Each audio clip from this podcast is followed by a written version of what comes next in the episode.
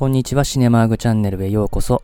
映画について好き勝手語っていく当チャンネルでは今回、作品紹介として、ターミネーターを取り上げたいと思います。今回は前編ですので、映画の概要、スタッフやキャストの紹介をさせていただいて、後編の方でどちらかというと映画を見た人向けの話をしていきたいと思います。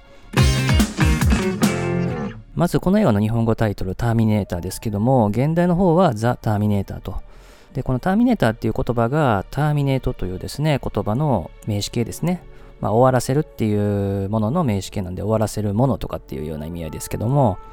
1984年に作られたアメリカの映画で上映時間は108分ですね。映画のジャンルとしては SF、アクション、サスペンス、ロマンスですね。映画のあらすじはですね、人工知能のスカイネットがですね、人間を攻撃をし始めて、人間側のリーダーであるジョン・コナーを生む母親のサラ・コナーをですね、殺すために人間型のサイボーグであるターミネーターを1984年に送り込むと。一方で人間側もそれを阻止すべくカイル・リースという男を送り込むというふうな映画ですね。で、この映画の監督を務めたのはジェームズ・キャメロンですね。1954年カナダ生まれで、81年に監督デビューして、このターミネーターが監督2作目ですね。以降はエイリアン2、アビス、ターミネーター2、トゥルーライズ、タイタニック、アバターなどを監督してますね。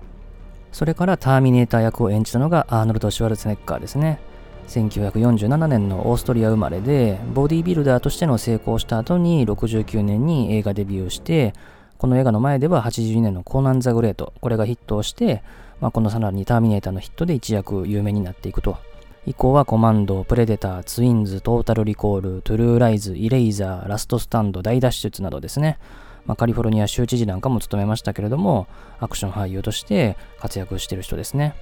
それからカイル・リースを演じたのがマイケル・ビーンですね。1956年のアメリカ生まれで、アビスやエイリアン2、ザ・ロックなどの出演がありますね。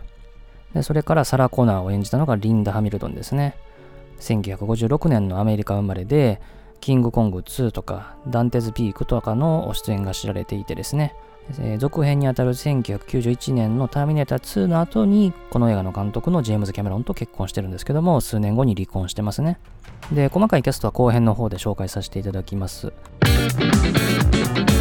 で、プロデューサーなんですけども、ゲイル・アンハードという方ですね。彼女は1955年のアメリカ生まれで、この映画の翌年に監督のジェームズ・キャメロンと結婚するんですけども、89年に離婚して、でその後は映画監督のブライアン・デ・パルマと結婚して、また離婚されてる方ですね。で、ジェームズ・キャメロンの監督作のエイリアン2、アビス、まあ、それから離婚した後もターミネーター2とかではプロデューサーとして携わってますし、それ以外にはトレマーズ、アルマゲドン、インクレディブル・ハルクなどのプロデューサーとして活躍されてる方ですね。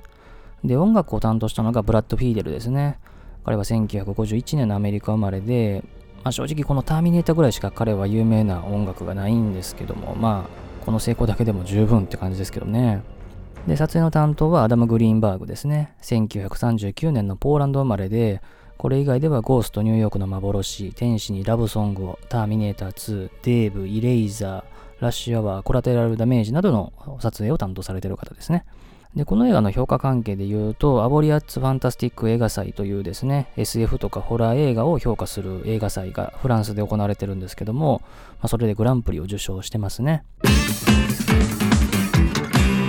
ということで、今回は作品紹介として、ターミネーターというですね、人気シリーズの1作目を紹介させていただきました。まあ、このシリーズは2を見てる、あるいは2しか見てないっていう人も多いんですけども、まあ、本当に1作目っていうのは本当に画期的な部分もたくさんあって、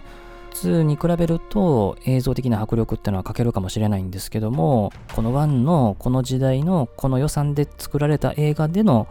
魅力っていうのもたくさんにある作品なんで、まあ、見てない人はぜひ見てほしいなって作品ではありますね。映画を見てる方はぜひ後編の方も聞いていただければと思います。最後までお付き合いありがとうございました。